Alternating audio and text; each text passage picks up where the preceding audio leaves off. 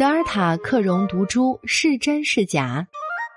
近日，一则宣称发现了新的新冠病毒变异毒株的消息引起人们的关注。这种变异毒株被命名为德尔塔克戎毒株。该消息源自美国彭博新闻社。德尔塔克戎顾名思义，就是一种兼有德尔塔毒株和奥密克戎毒株两者特征的新型病毒。报告指出，德尔塔的特征在于重症化风险较高，而奥密克戎的特征在于传染力强。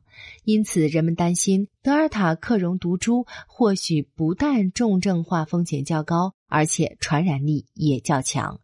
这种毒株是在地中海岛国塞浦路斯的一所大学内被发现的。现在，塞浦路斯的疫情仍在持续扩大。该大学的教授表示。截止目前，总共确诊了二十五例德尔塔克戎病株感染者。据称，相较于轻症患者，这种病株更多见于需要住院的重症患者中，确实符合重症化风险较高的特征。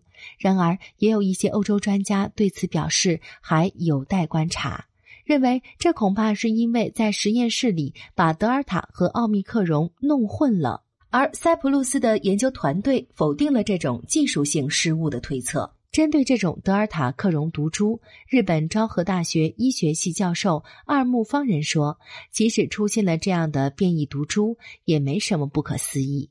不过有两点很重要：一是要弄清感染者会出现什么症状；二是要查明其传染力是否强于奥密克戎。”关于德尔塔克戎毒株是否会成为传播扩散的主要毒株，二木教授认为目前不太可能，并表示说，今后仍然需要监控奥密克戎是否会反复发生变异。